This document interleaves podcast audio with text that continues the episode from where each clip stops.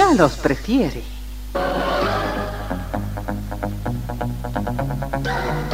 Somos RTC, la primera emisora deportiva del país.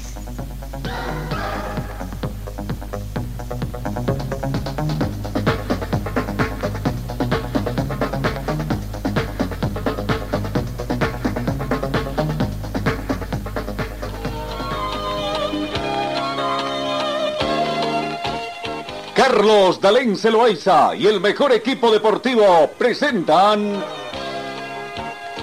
Pregón Deportivo, la información más completa en el ámbito local, nacional y mundial. Pregón Deportivo.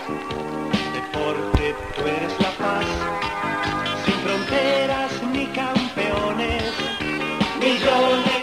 Amigos, ¿cómo están? ¿Qué tal? Tengan ustedes muy buenos días. Bienvenidos a esta edición de martes 20 de diciembre. Ya, nos quedan 10 días y su yapita para terminar esta gestión 2022. Cochabamba amaneció bastante bueno, poco a poco se está, está ya despejado, alguna nubosidad simplemente muy cerca de la cordillera, pero hay una agradable temperatura que tenemos acá en Cochabamba, 13 grados centígrados, parcialmente nublado. La temperatura mínima registrada fue de 11 grados y se estima una máxima de 24 para esta jornada.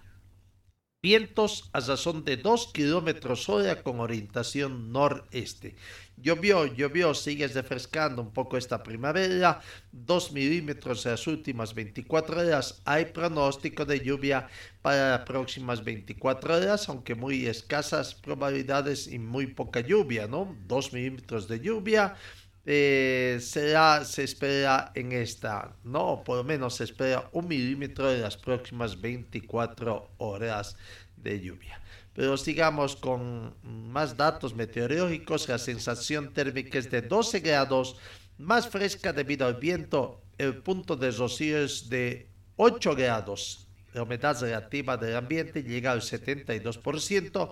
Visibilidad horizontal 24 kilómetros. Está completamente despejado. Presión barométrica 1017 hectopascales. Bienvenidos, queridos compatriotas que nos osan con sintonía alrededor de todo el mundo. Bueno, llegó, llegó la escaloneta, prácticamente llegó a los predios de eh, AFA, en Argentina.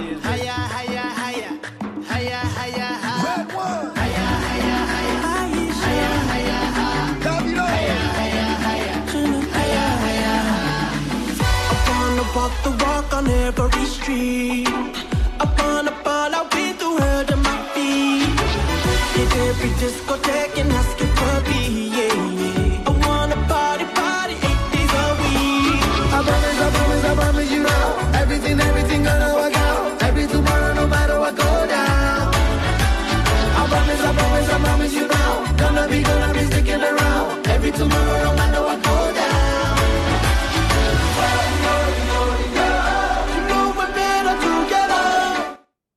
Así, de esa forma, eh, llegó la Argentina prácticamente a, a Buenos Aires. Después de descendido de toda la delegación, se dirigió al micro descapotable por una alfombra roja hasta los predios de Alfa, donde ya descansaron.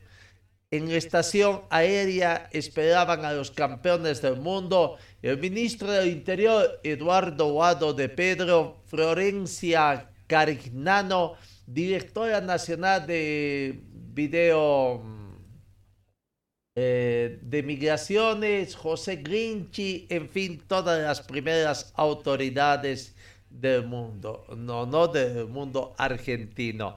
La selección argentina llegó a Ezeiza y se trasladó a la AFA en medio de una marea humana. Los futbolistas del seleccionado que comanda Lionel Scaloni aterrizaron en Ezeiza en las primeras horas de esta madrugada allá en Argentina ante una infinidad de personas que los esperó y que hizo colapsar los, los los accesos como festejo y enseñar de agradecimiento.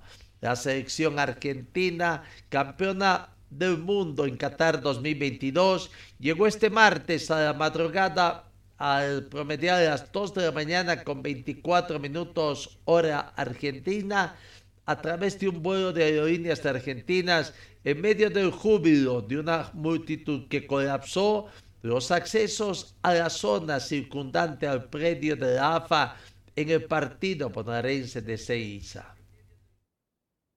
Tras aterrizar la aeronave Airbus 330-200 proteada con los colores de la selección y las imágenes de sus jugadores, fue derivada al FOB-VIP del Aeropuerto Internacional de Seiza, especialmente decorado para la ocasión.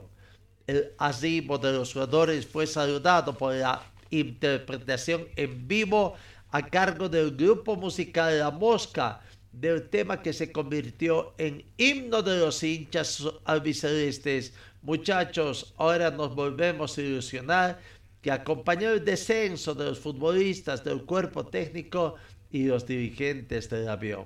¿No? Así, una multitud recibió entonces a la selección argentina en Ezeiza.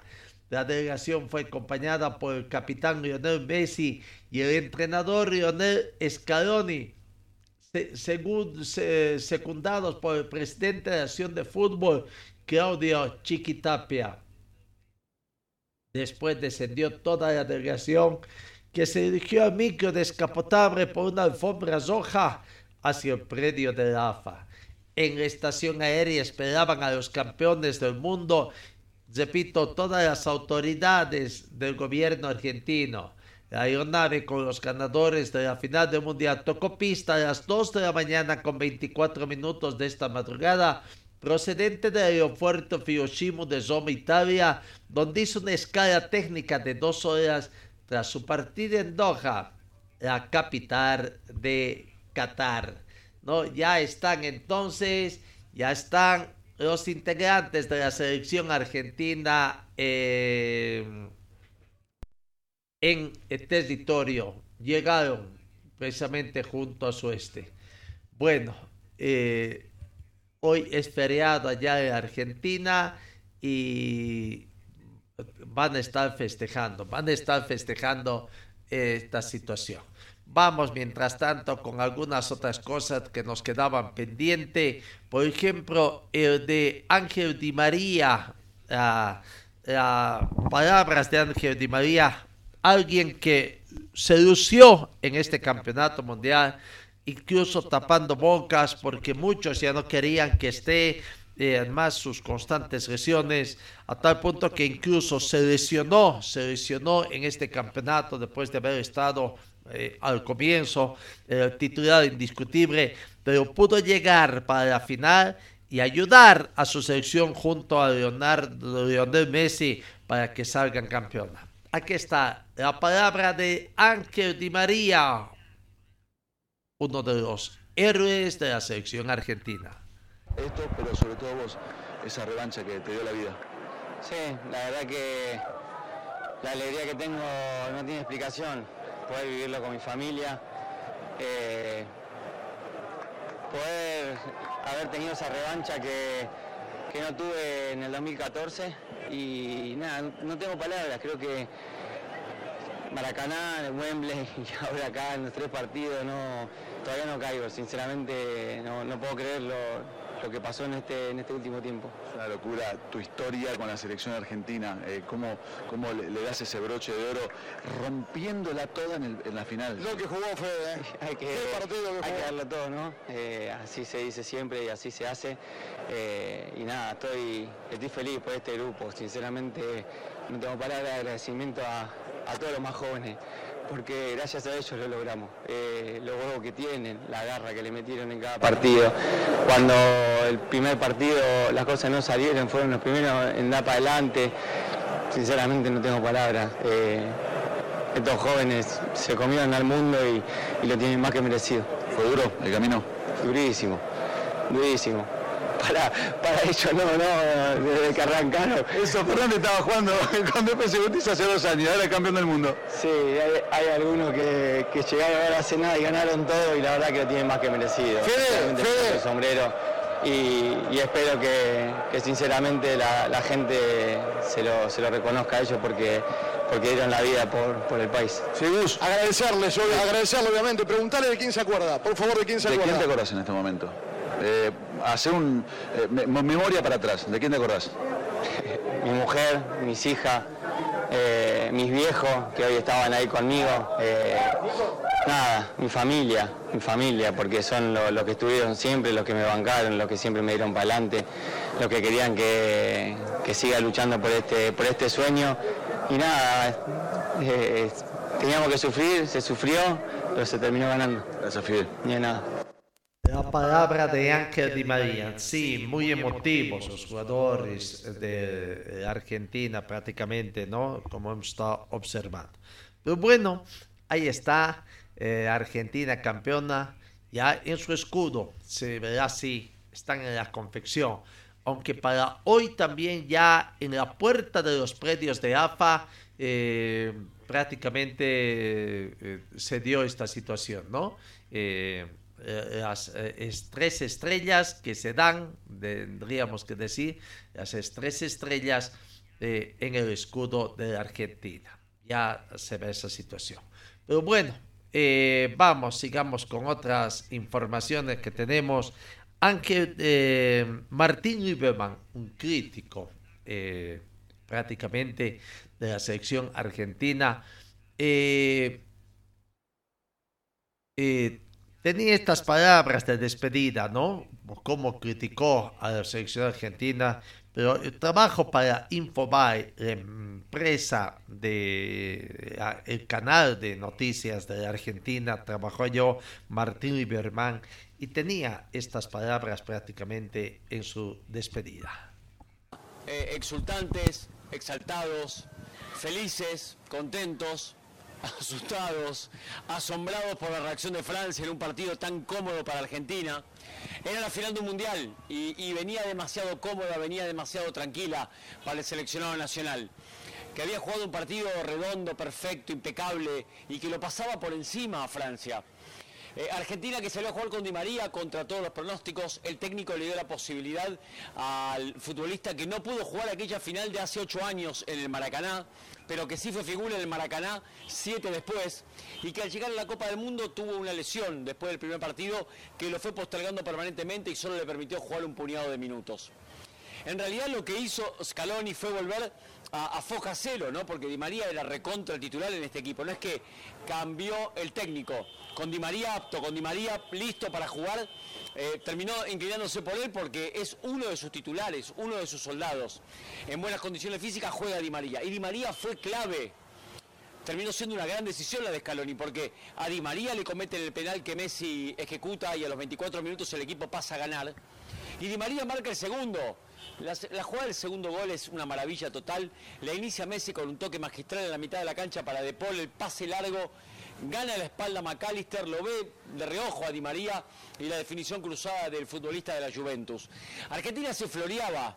Era una final fácil, se lo llevaba puesto, se lo llevaba por delante a Francia, hacía con el campeón del mundo lo que quería. Y la misma postura, la misma tesitura en el segundo tiempo, incluso se empezó a escuchar desde la tribuna el ole, ole Argentina, eh, hacía circular el balón, basculaba de izquierda a derecha, de derecha a izquierda, Messi se tiraba atrás, era el dueño del juego. Eh, hoy no, tan, no tanta participación de Julián Álvarez, pero sí en la presión, en la asfixia. La verdad que ha sido un, partido tan raro, tan, tan difícil de explicarles, porque no hay argumentos sólidos para explicar que en un momento del partido empata, empata Francia. La verdad que es muy difícil de explicarlo. Yo les quiero contar lo siguiente. Parecía cuestión absolutamente resuelta. Seguramente ustedes lo veían de la misma forma, lo vivían de la misma forma en sus casas. En el estadio era cuestión juzgada, estaba terminado el encuentro. Era mucho más fácil que Argentina en el tercero que el descuento francés. El técnico pateó el tablero, el técnico saca a Dembélé y a Giroud en el mismísimo primer tiempo y después sigue poniendo atacantes y sigue corrigiendo dificultades que el equipo tenía. Allí también un poroto para De Jams, al que no le tembló el pulso e hizo lo que debía hacer. Pero el partido estaba controlado. El partido estaba controlado, el partido estaba definido. Aparece Mbappé primero con un penal y después con una genialidad para de repente en tres minutos provocar eh, la desazón, el golpe, que por suerte no fue de knockout, pero fue un golpe que dejó de y el equipo, porque el equipo empezó a pasarla mal. Eh, empezó a pasarla mal y, y, dependió muchísimo de Dibu Martínez. Me acuerdo que hace unos días le dije, Argentina la puede soñar porque no tiene un solo Messi, también tiene el Messi del arco. El Messi del arco lo salvó frente a Colomani porque hubiera sido el, el, gol definitorio y con ese gol se terminaba la historia y hubiera sido el 3 a 2 para Francia. Tiempo suplementario y cuando Messi festejaba porque había metido un nuevo gol en la Copa del Mundo, llega el empate otra vez impensado, la mano de Montiel y, y la conquista de Mbappé. Y otra vez ir a los penales. Era un partido donde Argentina no lo merecía, parecía la historia repetida frente a Holanda, pero insisto, tenemos al mejor arquero del mundial, al mejor arquero del mundo, que se vistió de héroe otra vez. Los argentinos patearon muy bien los suyos y Argentina es campeona del mundo. Irrefutable, Argentina se reconstruyó. Después de la derrota frente a Arabia, el equipo cada vez fue mejor. Fue de menos a más, tenso, difícil con México, holgado frente a Polonia, sufriendo un poquito en el final frente a Australia, pero manejando el partido. Eh, bailándolo por momentos a Holanda y de repente le empatan, tuvo que sufrir y el sufrimiento es parte de la construcción para la victoria. Si no hubiera sufrido un poco, no sé qué hubiera pasado con el equipo. Al equipo le pegaron fuerte de arranque, mostró carácter para sobrevivir y en la supervivencia incluso la capacidad para mejorar. Fue una gran victoria argentina, es una gran conquista, es un dignísimo campeón del mundo. Enzo Fernández, mejor jugador joven del Mundial. Messi, mejor futbolista del Mundial. Emiliano Martínez, mejor arquero del mundo. Argentina campeona otra vez. La verdad que todo ha cerrado, ha sido una experiencia maravillosa.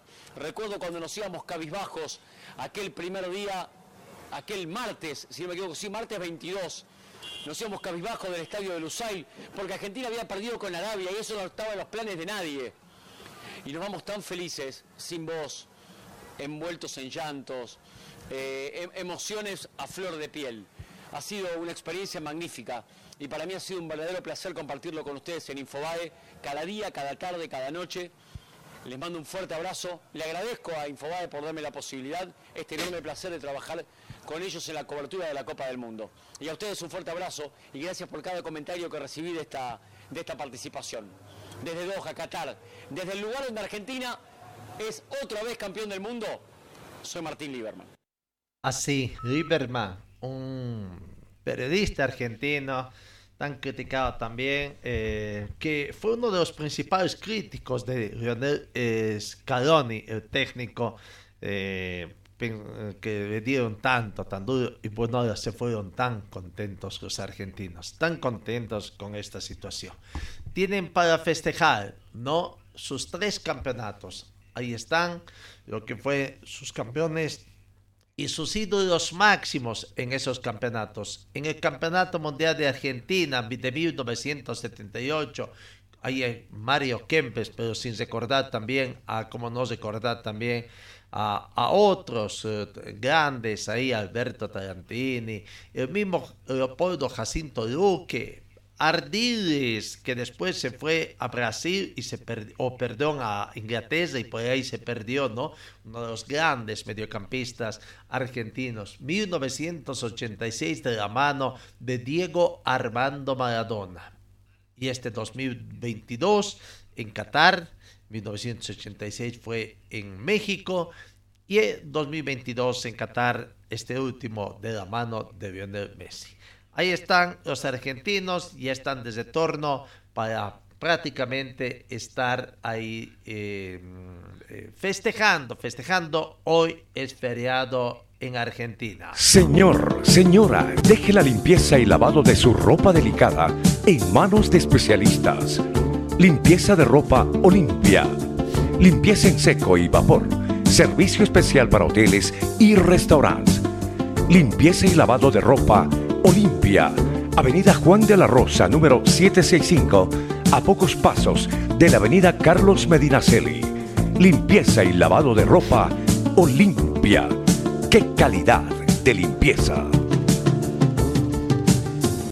Y bueno, en la sexta final de lo que es esto del Campeonato Mundial Qatar 2022, para muchos el onceno mundial, eh, bueno, muchos tendrán algunas variantes, pero creo que este es el onceno mundial que la mayoría de la gente va queriendo.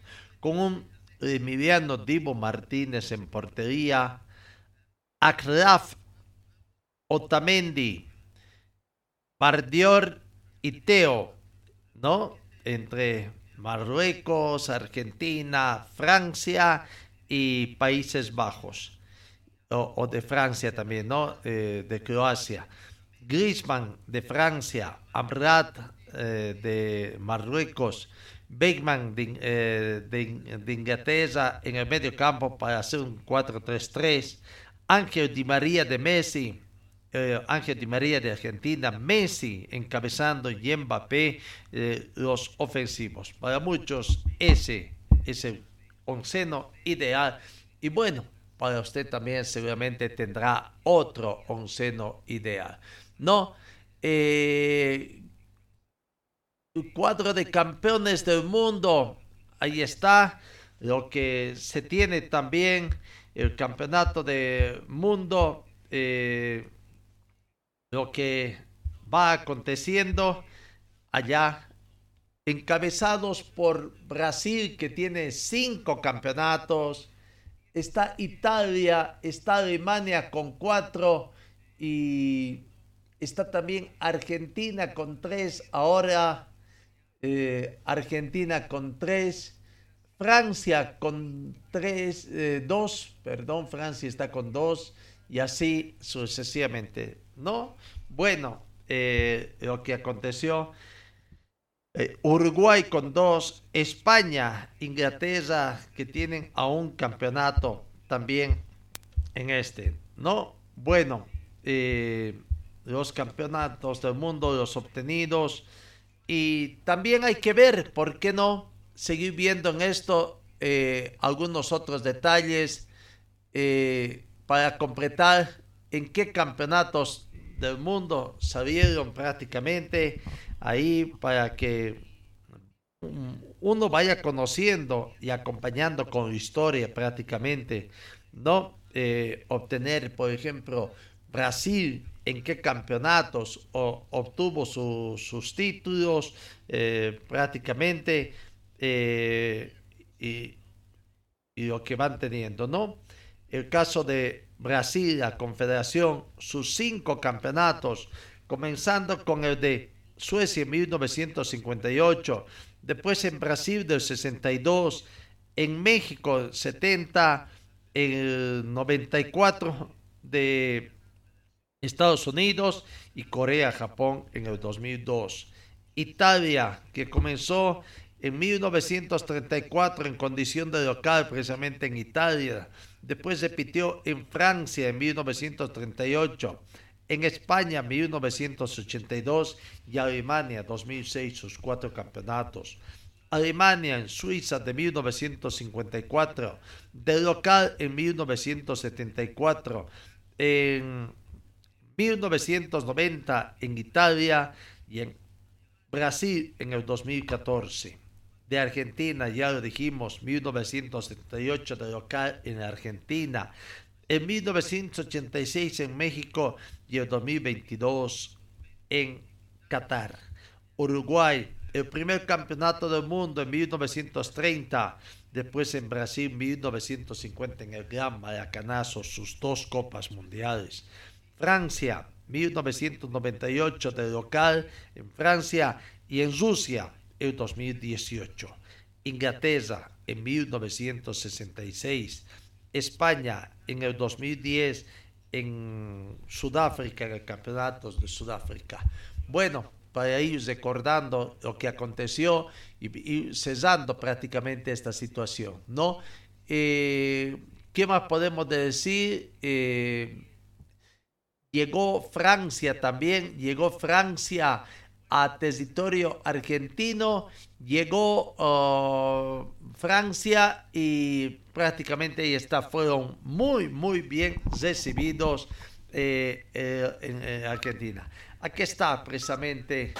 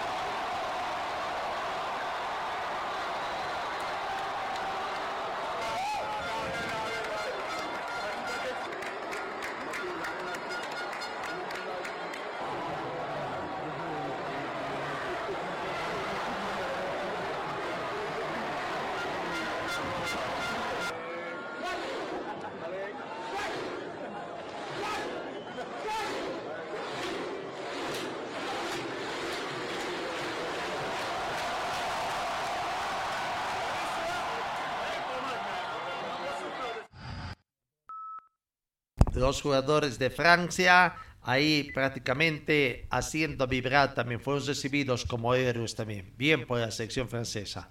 Lo que se tiene que lamentar es la decisión que habría tomado Benzema no haciendo conocer prácticamente de que deja deja eh, eh, la selección abandona la selección brasileña eh, o la selección francesa, ¿no? Eh, Benzema ha anunciado el retiro de la selección, no pudo jugar este campeonato de Qatar eh, 2022 por lesión y tras esto decide. Veremos si es una palabra definitiva o va a haber algún cambio de situación.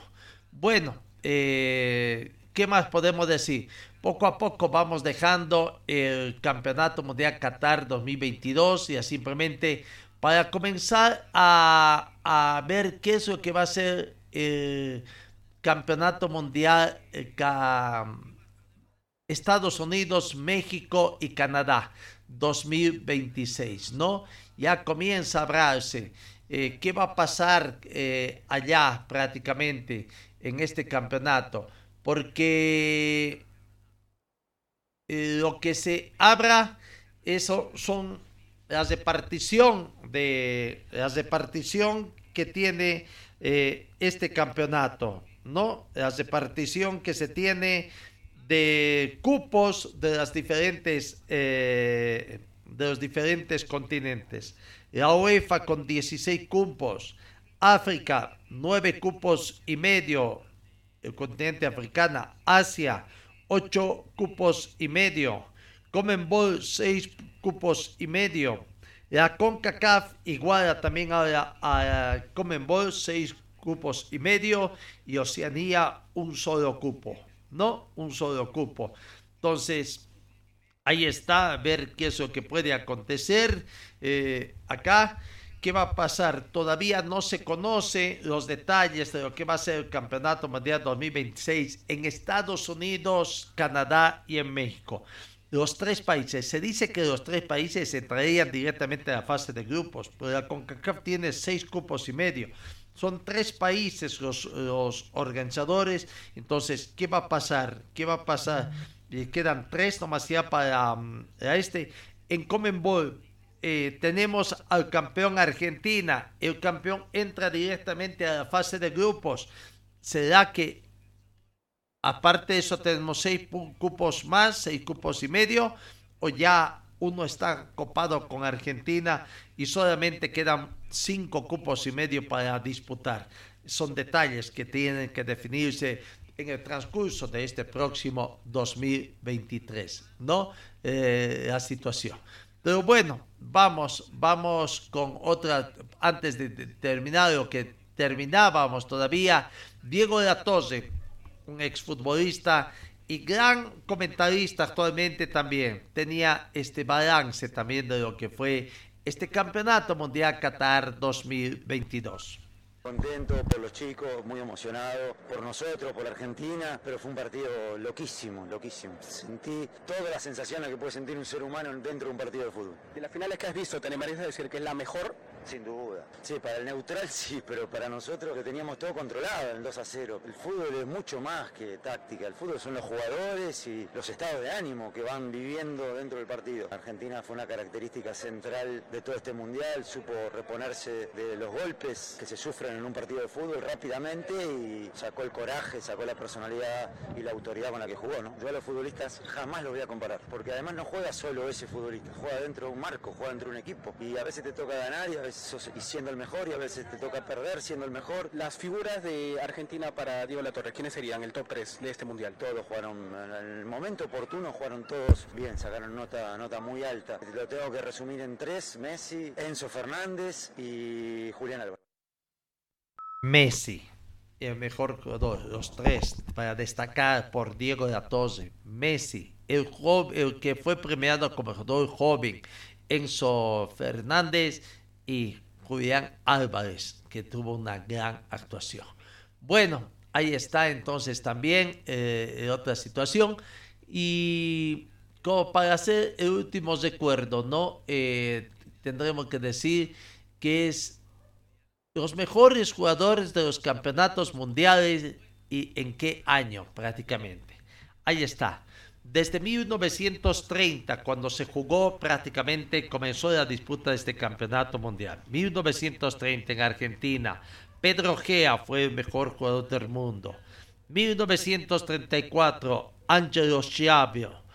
En 1938, Silvio Piola. En 1950, Gigi. En 1954, Fritz Walter. 1958 Didi, 1962 Gazincha, 1966 Bobby Charlton, 1970 Pelé, 1974 Beckenbauer, 1978 Kempes, 1982 Paolo Rossi, en 1986 hablamos de Diego Armando Maradona, 1990 Lothar Mateus, 1994 Romario, 1998 Citadine Zidane, 2002 eh, Ronaldo, ¿no? Eh, después dos, 2002, 2006 Gagnavard, el 2010 Iniesta, 2014 Lam, 2018 Mbappé y Messi 2022. ¿no? Como se ve hasta el momento, ningún jugador de estas estrellas ha sido designado como mejor jugador en dos campeonatos consecutivos, ¿no? Por la trayectoria también de las tres, siempre aparece uno. Ahora fue el turno de Messi. ¿Quién se vendrá? Hay muchos candidatos, claro, pero es previo todavía porque ¿qué puede pasar de aquí a 20, a 4 años cuando se esté desarrollando el siguiente campeonato del mundo? ¿No? Eh, bueno, ya, ya conocemos también entonces la cómo estarán repartidos los cupos por continentes para el próximo campeonato mundial eh, que, que, se va a realizar en Estados Unidos, México y Canadá, por primera vez en tres países, ¿no? Quedan muchos detalles todavía por conocer. Bueno, amigos, dejamos atrás lo que es mundial para entrar en información acá local. Señor, señora, deje la limpieza y lavado de su ropa delicada en manos de especialistas. Limpieza de ropa Olimpia. Limpieza en seco y vapor. Servicio especial para hoteles y restaurantes. Limpieza y lavado de ropa Olimpia. Avenida Juan de la Rosa, número 765, a pocos pasos de la Avenida Carlos Medinaceli. limpieza y lavado de ropa Olimpia. ¡Qué calidad de limpieza! Sigamos con otras informaciones, lo que acontece. Eh, bueno, eh, este fin de semana también se fue conociendo ya a los clasificados que tiene eh, la Asociación de Fútbol de Cochabamba que tendrá, ¿no? Enrique Hub ha sido, se ha clasificado para la próxima Copa Simón Bolívar del 2023 en representación del fútbol cochabambino. Faltaría conocer quién va a ser el representante de los equipos eh, eh, provinciales. No, bueno, Enrique Hub eh, tuvo una lucha con Cochabamba Fútbol Club y terminó clasificándose entonces para la Copa Simón Bolívar otra vez en decisión al trópico, ¿no? La gran sorpresa quizás pueda ser del el equipo de Pasión Celeste. Eh, Pasión Celeste que termina siendo subcampeón, termina segundo, no sé si subcampeón, pero terminaría segundo Pasión Celeste y vamos a ver. Vamos a ver entonces Pasión Celeste. ¿Cómo estará el tema? Dicen que la Asociación de Fútbol de Cochamba va avanzando los clubes en su avance de persona jurídica. Pasión Celeste, que nació, nació de, eh, bajo la dirección, cuando estaba de presidente Bernardo Pavicic en el equipo del pueblo, como una forma de tratar de dar cabida a sus jugadores de su este también, ¿no?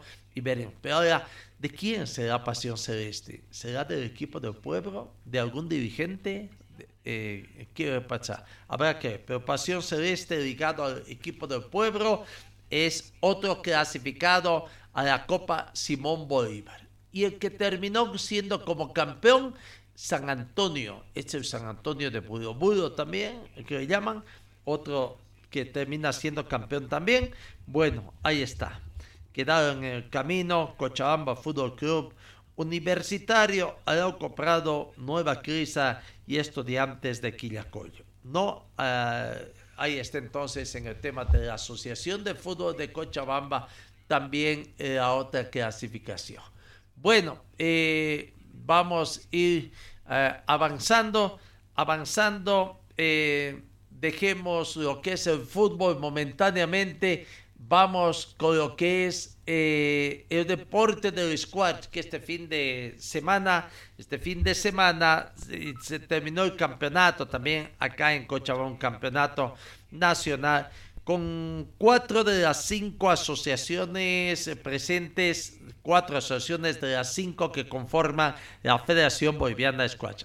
Alma Gabaza, la presidenta de esta de Federación Boliviana de Squash hace precisamente un pequeño informe de lo que fue el cierre de actividades y también tras este campeonato se conocerá quiénes serán los representantes de esta disciplina deportiva en los próximos campeonatos a realizarse en 2023 eventos internacionales. La palabra de Alba Gamaza, presidenta de la Federación Boliviana de Squash. Muy buenos días. Hoy, domingo 18, acabamos de concluir, 18 de diciembre, el último campeonato nacional del año del squash. Muy contentos, muy felices, se ha premiado las diferentes categorías, 20 categorías que se han abierto. Eh, hemos tenido presencia de cuatro de los cinco departamentos donde se juega este deporte. La gente muy feliz, se han hecho además las entregas de balones para cada una de las asociaciones, para que puedan masificar, para que podamos tener más y más gente el 2023. Muy importante esta clausura, sí.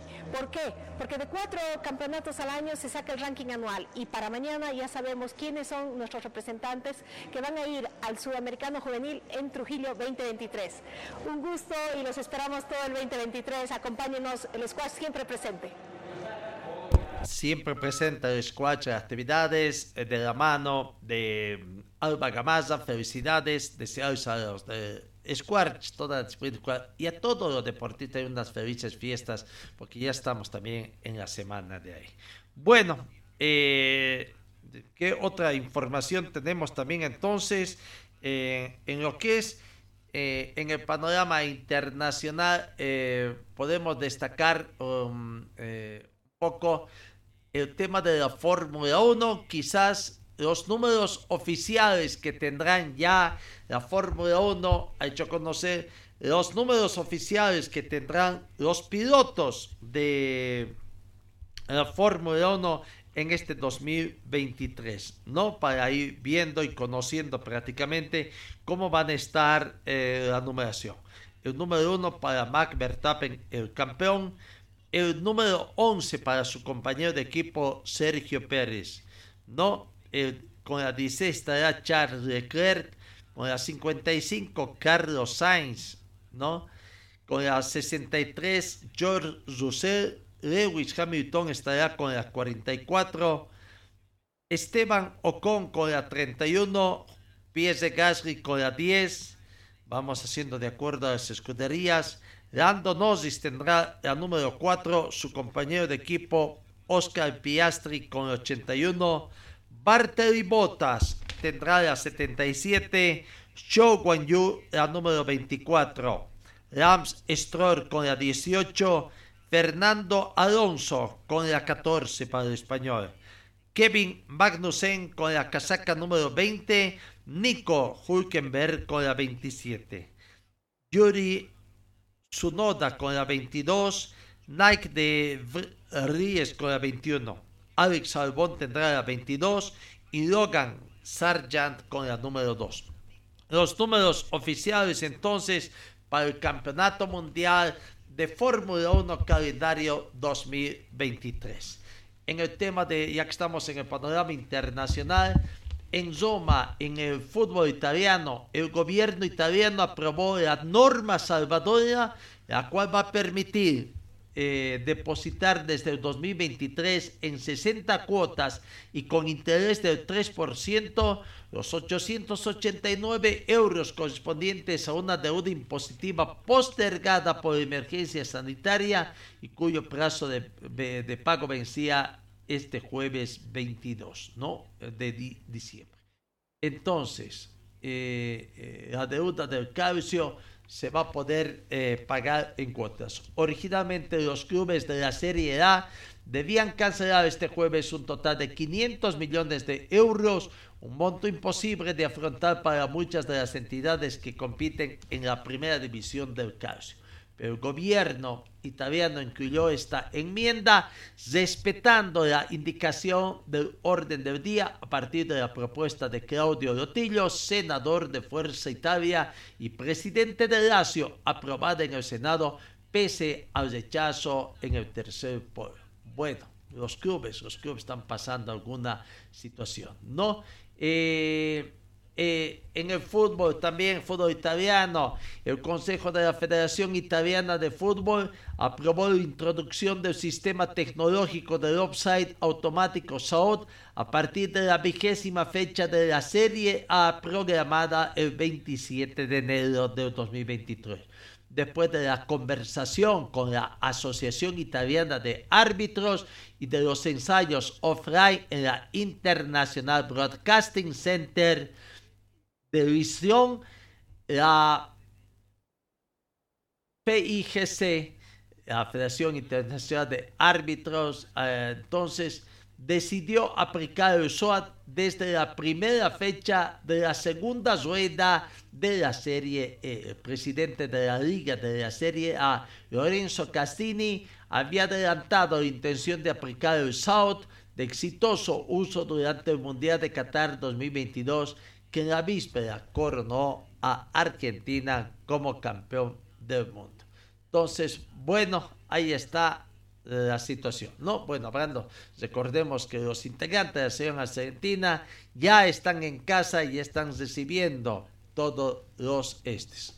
No, bueno, los Países Bajos recaudó 380 mil euros para la mejora de las condiciones de los trabajadores migrantes en Qatar la venta solidaria de camisetas que vistió la selección de Países Bajos durante el Mundial de Qatar ha recaudado un total de 380 mil euros que se destinarán ahora para mejorar las condiciones laborales de los migrantes en el país asiático.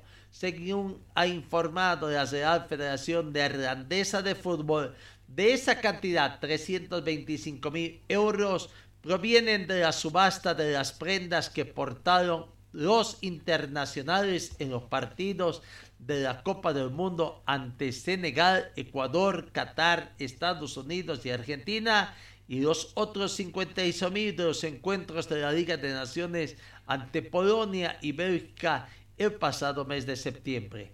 Todos los ingresos se van a utilizar para mejorar, repito, la situación de los trabajadores migrantes en Qatar.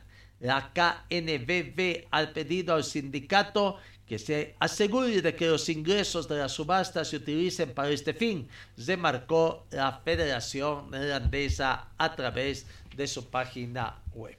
Bueno, eh, así que ahí está esta situación. Señor, señora, deje la limpieza y lavado de su ropa delicada en manos de especialistas. Limpieza de ropa Olimpia. Limpieza en seco y vapor. Servicio especial para hoteles y restaurantes. Limpieza y lavado de ropa Olimpia. Avenida Juan de la Rosa, número 765, a pocos pasos de la Avenida Carlos Medinaceli. Limpieza y lavado de ropa Olimpia. ¡Qué calidad de limpieza! Mañana, mañana, miércoles 21, se sortea las Copas Comenbol, tanto de la Libertadores 2023 como la Sudamericana 2023. Los ganadores de esta segunda instancia avanzarán a la tercera ronda ah, de acuerdo al calendario que se tiene. Aquí está el calendario que se tiene ya para ambos, ¿no? En lo que es la Copa Sudamericana, primero Copa Libertadores, vamos. La fase 1 se van a realizar entre las semanas del, que, del 8 de febrero y del 15 de febrero. Los partidos de ida y de vuelta, ¿no? La fase 2 en el 22 de febrero y el 1 de marzo, en esas semanas. Eh, la fase 3 arranca eh, la semana 8 de marzo y la 15 de, de, marzo, partidos de ida y vuelta, ¿no? Después vendrá el sorteo de la fase de grupos cuando ya se conozca a todos los integrantes. La semana del 22 de marzo, para finales del 22 de marzo se realiza el sorteo y después da el paso al inicio de la fase de grupos. La fase de grupos, primera fecha, se realiza la semana del 5 de abril, la segunda fecha 19 de abril, tercera fecha 3 de mayo, cuarta fecha 24 de mayo, quinta fecha 7 de junio y última fecha sería la semana del 28 de junio, ¿no? La seis fecha. Ahí ya se conocerá después quienes pasan a la siguiente fase, a octavos de final. El 21 de julio, la semana del 21 de julio, se va a realizar el sorteo de octavos de final. ¿no? Los partidos de ida en octavos de final se realizarán la semana del 2 de agosto, partidos de vuelta el 9 de agosto. En cuartos de final, partidos de ida la semana del 23 de agosto, partidos de vuelta 30 de agosto. Las semifinales, partidos de ida el 27 de septiembre, partidos de vuelta el 4 de octubre. Y la final, todavía no hay sede, el 11 de noviembre se sería la gran final de la Copa, Copa Comenbol Libertadores de América. El calendario de la Copa Sudamericana, la primera fase se realiza el 8 de marzo. Ojo, hay cambios, hay cambios de último momento en lo que es el desarrollo de las fases en la Copa Comenbol Sudamericana 2023. La primera fase tiene eh, cambios, ya no son partidos de ida y vuelta, es partido de un único partido con eh, sede a definir mediante sorteo también. Pero ya vamos a estar hablando de eso, ¿no? El sorteo de los grupos, fase de grupos, la primera fase se realiza el 8 de marzo. El sorteo de fase de grupos el 22 de marzo esa misma fecha, 22 de marzo, uh, sí, 22 de marzo para de la Copa Libertadores. La fase de grupos, la primera fecha se realiza el 5 de abril, la segunda fecha el 19 de abril, tercera fecha 3 de mayo, cuarta fecha 24 de mayo, quinta fecha el 7, la semana del 7 de junio y la sexta fecha el 28 de junio. Después vendría playoff de octavos de final, partidos de ida eh, la semana del 12 de julio, partidos de vuelta la semana del 19 de julio. Habrá que ver después el sorteo de octavos que está previsto para la semana 21 de julio. ¿no? Acá hay otra especie de cambio también en la modalidad de desarrollo. Octavos de final se van a jugar partidos de ida en la semana del 2 de agosto, partidos de vuelta el 9 de agosto. Cuartos de final, semana, eh, partidos de ida en la semana del 23 de agosto y los de vuelta el 30 de agosto. Las semifinales, partidos de ida el 27 de septiembre y el partido de vuelta en cuartos de semifinal el 4 de octubre. La final, sábado 28 de octubre, eh, con sede todavía a confirmar. Bueno, ahí está entonces el sorteo de la Comenbol. Pero eh, los cambios, cambios, atención, los cambios que se han dado para esta versión del 2023, de acuerdo a lo que ha hecho conocer la Confederación Sudamericana de Fútbol. No, eh, eh, vamos viendo todavía de que antes, reiteramos, está confirmado mañana, mañana es el sorteo de la fase preliminar, mañana 11 de la mañana, hora boliviana, se sería este, eh, eh, este sorteo. Ahora sí, vamos con lo que habíamos anunciado, los cambios, los cambios que se van a dar en, este, en la primera fase. Dice, la primera fase, los cambios en el formato de la Copa Comenbol 2023. De los 44 equipos clasificados, 32 comenzarán la primera fase que será disputada entre equipos del mismo país en una fase nacional a partido único. Ojo, a partido único. Este es el primer cambio. Ya no hay partidos de ida y vuelta. Va a decir que Oriente Petrolero, Brumi, Guavirá y el equipo de Palma Flor prácticamente se enfrentarán en un solo partido. Mañana, mañana se conocen a sus rivales. La, la, jugarán los equipos clasificados de Bolivia, esta primera fase 4, Chile 4, Colombia 4, Ecuador 4, Paraguay 4, Perú 4, Uruguay 4 y Venezuela 4. Los cruces de la primera fase se determinarán por un sorteo entre los cuatro representantes de cada país. La localía se definirá por sorteo y corresponderá responderá al primer grupo sorteado de la definición de cada cruce. Los dos equipos ganadores de los cruces nacionales de cada país se, se clasifican a la fase de grupo. Entran a la fase de grupo los dos. Vaya, ¿quién será el más perjudicado? El equipo cochabambino, sin lugar a dudas, ¿no? A Palmaflor, Atlético Palmaflor, Universitario Pinto, Atlético Palmaflor, Palmaflor del Trópico, al final, ¿cómo aceptarán? ¿Aceptarán estos cambios o qué va a pasar? Lo cierto es que de estos entonces, decía por qué, porque los otros tres equipos son eh, o, o así que dada cualquier rival que le toque a Palmaflor, se enfrentarán en otra llave dos equipos cruceños. El tema de la localía no habría mayores problemas, porque eh, jugando en cualquier ciudad es, en Santa Cruz que se va a jugar. El tema de Palmaflor necesariamente le va a tocar un equipo de Santa Cruz. Será Oriente, será Guavirá, será Brumming. ¿Mm? ¿Y qué va a pasar? ¿No? ¿Tendrá la suerte como para que en el sorteo le toque acá en Cochabamba? ¿O es que por ahí va a haber un, un campo neutral? Eh, no, dice que será contra sorteo. ¿O será que van a aceptar también un campo neutral? Veremos. Pero bueno, si es sorteo, veremos la suerte dónde traerá. Eh, ¿Aceptarán jugar a Palmaflor en el trópico? ¿Aceptarán jugar en el trópico? Es la gran consulta. ¿O tendrá que jugar nomás en el estadio Félix Capriles? Esos son los cambios en primera instancia. Posteriormente hay otros cambios en el formato 2023 de la Copa Sudamericana. Estos cambios se darán en los plays de octavos de final.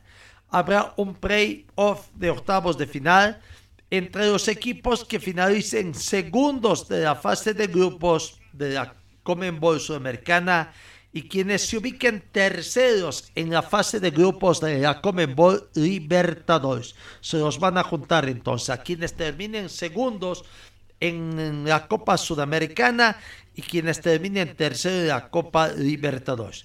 Los ganadores de estas llaves se clasificarán a octavos de final y disputarán de esa fase con los primeros de cada grupo de la Comenbol Sudamericana que pasan directamente a los octavos.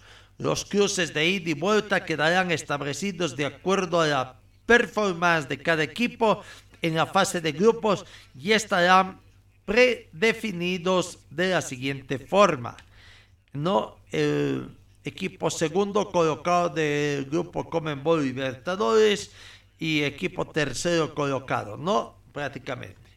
Hacer una llave de eh, quienes se ubiquen, hay que hacer una tabla de quienes se ubiquen como segundos en la Comenbol Sudamericana 2023 para ubicarlos del puesto 9 al puesto 16. Y quienes terminen, quienes terminen eh, en el tercer puesto de la fase de grupos de la Comenbol Libertadores 2023, otra tabla para eh, clasificarlos del puesto 17 al puesto 24. Vale decir que quien ocupa el puesto 19 de la Copa eh, Copa Comenbol, la fase de grupos se va a enfrentar con el último clasificado de la fase de grupos de los terceros colocados eh, como equipo 24. El equipo 10 con el equipo 23, el 11 con el 22, como quien dice, extremos con extremos, medios con medios, ¿no? Esos son los cambios que se dan entonces en la Copa Comenbol Sudamericana 2023, cuyo sorteo mañana, mañana se, se conoce este, este sorteo. Los ganadores de cada instancia avanzarán a la tercera ronda y los cuatro vencedores accederán a uno de los ocho series de la fase final de grupos, ¿no? Entre algunos casos. Mañana entonces veremos la suerte que les va a deparar a los equipos uh, bolivianos. Señor, señora, deje la limpieza y lavado de su ropa delicada en manos de especialistas. Limpieza de ropa Olimpia. Limpieza en seco y vapor. Servicio especial para hoteles y restaurantes. Limpieza y lavado de ropa Olimpia. Avenida Juan de la Rosa, número 765, a pocos pasos de la Avenida Carlos Medinaceli. Limpieza y lavado de ropa Olimpia. ¡Qué calidad de limpieza! Bueno, eh, de los equipos profesionales, los que se van alistando, a ver si es que podemos conocer por lo menos qué está pasando en la fase de grupo, en el mercado de pases, ¿no? Para los equipos que se están preparando. Por lo menos veremos un poquito lo que está aconteciendo con los equipos que nos van a representar eh, en esta um, en este en estas sedes, ¿no? Comenzamos con los equipos de la Sudamericana. A, ver el equipo de Brumming o Brumming que va a participar también en esta Copa Comenbol Sudamericana. Las bajas que ha tenido Nahuer Ribazén eh, no es, están negociando todavía después está Darlan, eh, Junior Brites, paraguayos. Hablamos primero de los extranjeros, Cristian Latose, Víctor Hugo Altero, el técnico, pero en vez del técnico entró Tiago Itao y José Peñazieta serían las bajas de los jugadores Jesús Sagredo, Junior Sánchez, Julio Ezela, Joselito Vaca que se despidió del fútbol, Carlos Santos Navarro y Jefferson Tavares son las bajas que se ha dado. Eh, eh, eh, en Brumming, altas, lo que se ha ha, hablado hasta el momento eh, en lo que es el equipo de Brumming Eh, veamos entonces las altas en el equipo de Brumming. No son muchos los que están teniendo, ¿no? El. Altas. Gabriel Valverde. Jaime Villamil. Pedro Siles. Oscar Zibela. Fernando Rodríguez y Johan Gutiérrez, ¿no? Seis jugadores tendrían ya de altas.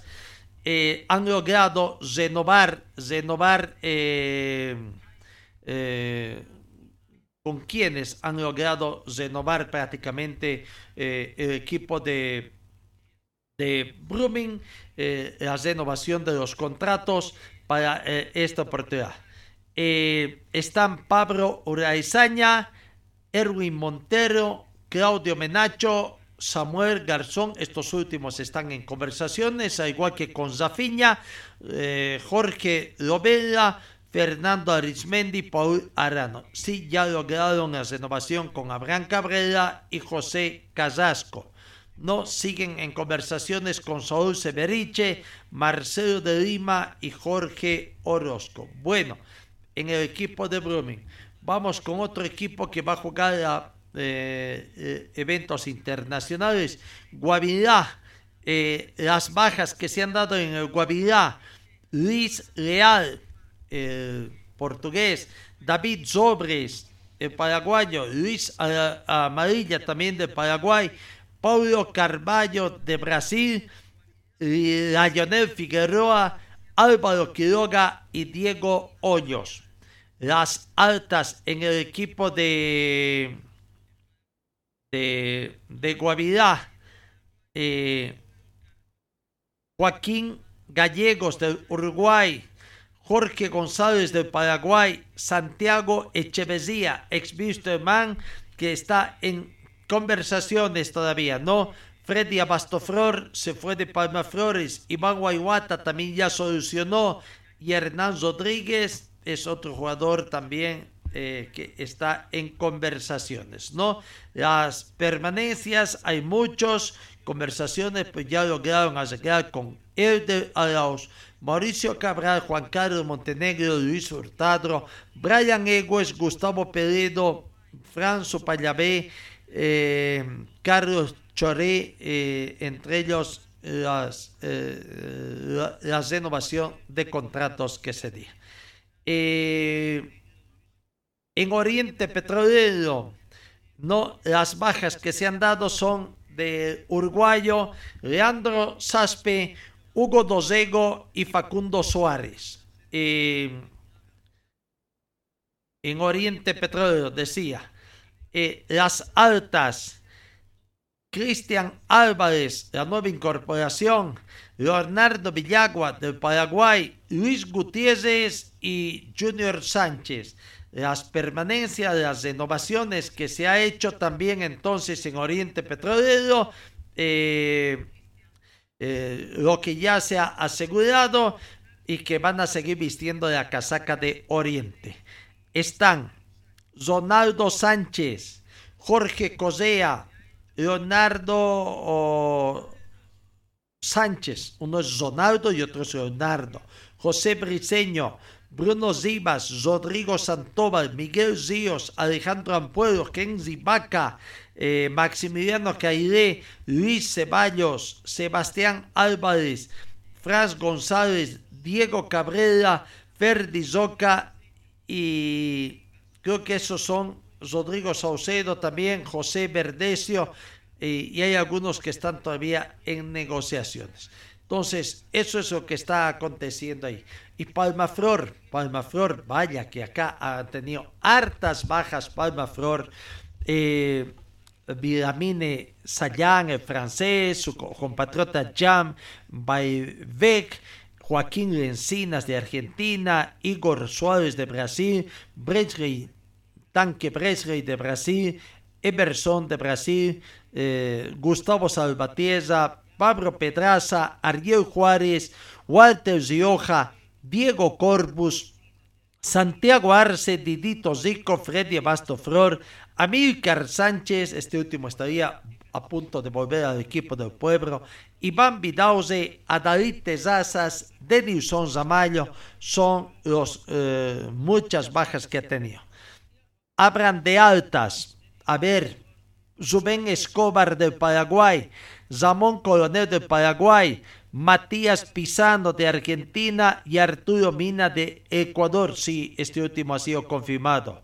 Después está Luis Rodríguez, ex Wisterman, Zay Pablo Lima, ex Bolívar, Sebastián Vergal de Bolívar, Sebastián Reyes de Bolívar, vienen de, eh, de a préstamo de Bolívar, Matías Aguilera, eh, Jean Pablo Ague Libre, Oscar Baldomar, de Nacional Potosí, Gilbert Álvarez viene desde eh, también de Royal Party, eh, Ortiz, Nacional Potosí, y están en conversaciones con Mauricio Cesano, Hugo Rojas y Alex Centeno, este último de Wisterman. Las permanencias confirma, aparentemente confirmadas de Boris Condori simplemente se sabe que están en negociaciones con Maximiliano Gómez, naturalizado boliviano, Ronaldo Arancibia y Alejandro Toses. Bueno, ahí está lo que están haciendo los equipos de la mm, clasificados a Copa Sudamericana. Y de los equipos clasificados a Copa Libertadores, eh, seguramente van a comenzar a llegar mayores noticias no hay muchas informaciones, más son las bajas. En D Strong, por ejemplo, las nuevas contrataciones están Eugenio Isnaldo de Argentina, Carlos Zoca, Álvaro Quiroga, Diego Corpus y Marcelo Sonoya. Son las nuevas caras que va a ver el equipo de The Strongest. En Nacional de Potosí, las bajas por el momento Eber Leaños, las altas, digo, ¿no? Martín Pros, Diego Hoyos, Martín Chiati, Gustavo Salvatierra, eh, Wilden Saucedo y Lionel Figueroa. El técnico Víctor Hugo Andrada. No, eh, nos falta el equipo de Bolívar. Nuevas contrataciones, Fernando Saucedo, Jesús Sagredo y Carlos Rampe, ¿no? Precisamente en las últimas horas se ha oficializado de que el jugador Fernando Saucedo, es ya oficial, ya se sabía del precontrato que se realizó hace más o menos un mes, y bueno, ya está la bienvenida a Fernando oh, Saucedo. En Oriente Petrolero ayer eh, comenzó la pretemporada, eh, bastante cantidad de jugadores, no sé si la totalidad o no, pero bueno, ayer comenzó la pretemporada el equipo de Oriente Petrolero, ¿no? Eh, Oriente Petrolero ha estado trabajando y ya está todo. Vamos a ver la palabra de Daniel Rojas, precisamente jugador de Oriente Petrolero, quien habla, habla de, de, este comienzo de la preparación eh, que, que, se tiene. No, aquí está la palabra de Daniel Rojas, jugador del equipo de, eh, de Oriente Petrolero, hablando, hablando de esto, de lo que es la, el inicio de pretemporada. Eh, un buen descanso han tenido en, esta, en estas vacaciones y hoy las pilas están puestas para comenzar nuevamente con ganas. Bueno, sí, no, la verdad que ya nos dio bastante tiempo el profe de vacaciones. Yo creo que ahora ya volver pensando en lo que va a ser el torneo, la Copa Sudamericana y en todo en general. Ahora, en el aspecto físico hay que, como se dice, vulgarmente matarse ¿no? en el aspecto físico para llegar muy bien al campeonato. Claro, la verdad que la pretemporada es la clave para hacer un gran campeonato, para poder abastecernos físicamente todo el campeonato y yo creo que eso es muy importante ahora, aprovechar los días de pretemporada y tratar de hacer una gran pretemporada todo el plantel para poder tener el ritmo necesario de lo que es Oriente. Y a la vuelta de la esquina está el torneo de verano en Chile, dos partidos internacionales que le viene bien para el jugador. Bueno, sí, no, la verdad que los partidos internacionales son importantes para nosotros, más que todo para ver eh, el equipo, para poder conocernos un poco más y poder llegar muy bien al primer partido de, lo que es el campeonato y Sudamericana. En tu puesto, en tu posición, hay varios jugadores, hay que también rajarse para lograr el puesto de titular. Bueno, sí, la verdad que va a ser una competencia sana, muy linda, la verdad que cada uno el que pueda entrar a la cancha se sabe que lo va a hacer muy bien y, y tratar de, de poder llegar entre los 11 titulares. La palabra de Daniel Rojas, ¿no? Eh, de Oriente Petróleo que ayer comenzó la pretemporada. Y podría ser uno de los rivales precisamente del equipo de Palma Flor. Palma Flor ha hecho conocer también en las últimas horas de que Arturo Rafael Mesa Mina, eh, jugador ecuatoriano, eh, ha estado jugando en el defensa de muchos Zona Sporting, Serie A de Ecuador, 32 años, eh, eh, nacido en Río Verde, Ecuador, el 8 de octubre de 1990. 32 años cumplido, sería la nueva incorporación, ya que está el jugador precisamente hablando, confirmando el mismo de su eh, vinculación al equipo de Parma. Hola, soy Arturo Mina, nuevo jugador de Panflor de Bolivia. Agradecido mucho con la dirigencia por la confianza que me, que me han brindado, pues, y todo. Espero ir a aportar un poco con granito de arena. Espero eh, eh, aportar lo mejor de mí y bueno, todos los objetivos claros que tengamos, pues, con la bendición de Dios, pues, se den y todo. Y, y bueno, a esa afición, a esa hinchada, pues, esperemos darle mucha alegría y muy pronto estaremos allá. Bendiciones para todos.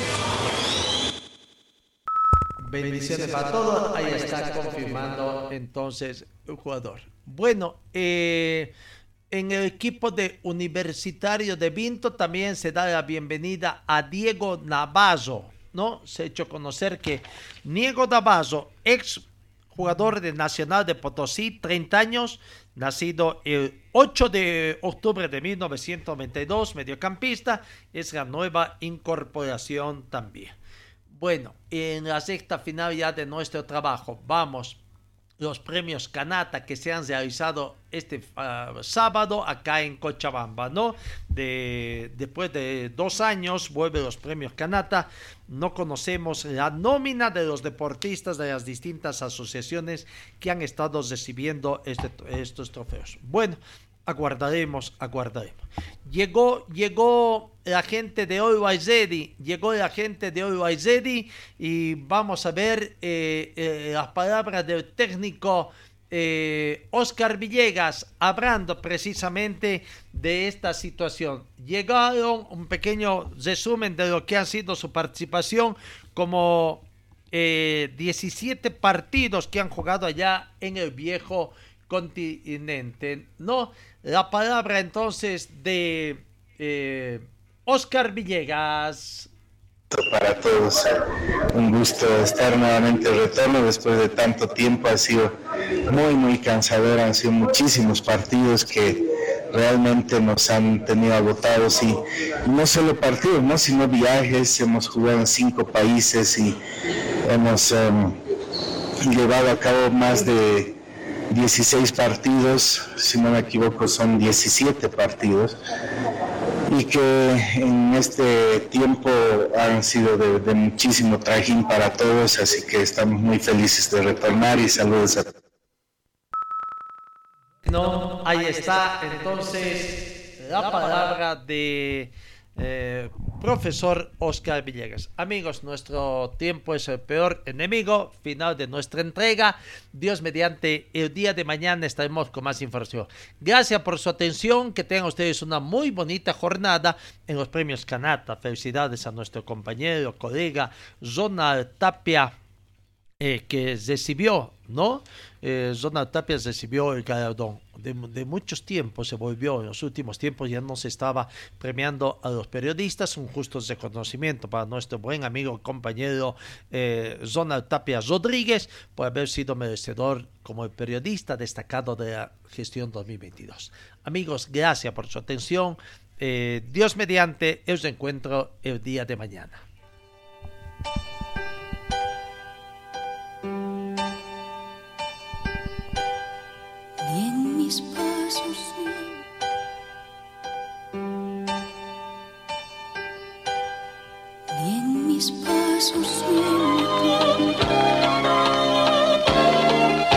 Fue el equipo deportivo de Carlos Dalén Celoaiza que presentó Pregón Deportivo. Gracias al gentil auspicio de nuestras casas comerciales. Ustedes fueron muy gentiles y hasta el próximo programa.